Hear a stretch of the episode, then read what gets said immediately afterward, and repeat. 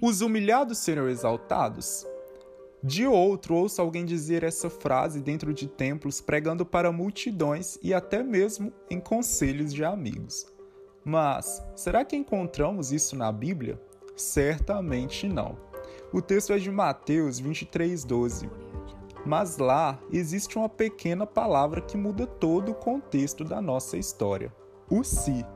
No versículo citado acima diz: Quem se engrandece será humilhado, mas quem se humilha será engrandecido. Isso quer dizer que você não será exaltado se alguém te humilhar, e muito menos estará num palco cantando Quem me viu sofrendo e não me ajudou, quando me ver na bonança vão se arrepender.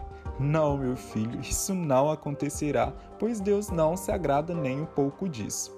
O se, ele entra como uma condição. Se eu me humilhar, serei engrandecido. Eu preciso me humilhar aos pés de Jesus, reconhecendo que eu nada sou sem Ele e Ele me exaltará em tua presença e ninguém vai precisar ser pisado ou esmagado para me ver sendo recompensado por Deus. Hoje, eu peço para que nós tomemos um certo cuidado em relação a essas coisas. Deus não se agrada da soberba, do orgulho e muito menos do ego. Veja em Lucas 18, nos versículos de 9 ao 13. Ele vai narrar uma linda parábola de um certo fariseu e um cobrador de impostos. Os dois subiam ao templo para orar, mas só uma oração agradava ao Senhor, e era justamente a oração do cobrador de impostos.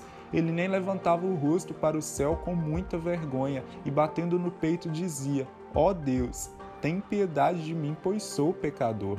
Então, precisamos ser mais cuidadosos em certas interpretações. Deus quer muito honrá-lo, sim, com certeza, mas não se iluda pensando que você será recompensado ao ser humilhado por alguém. Lembre-se sempre: a sua recompensa maior está reservado com o seu nome escrito no livro da vida. Não busque honrarias ou fama terrena. Busque fazer a vontade do seu Pai.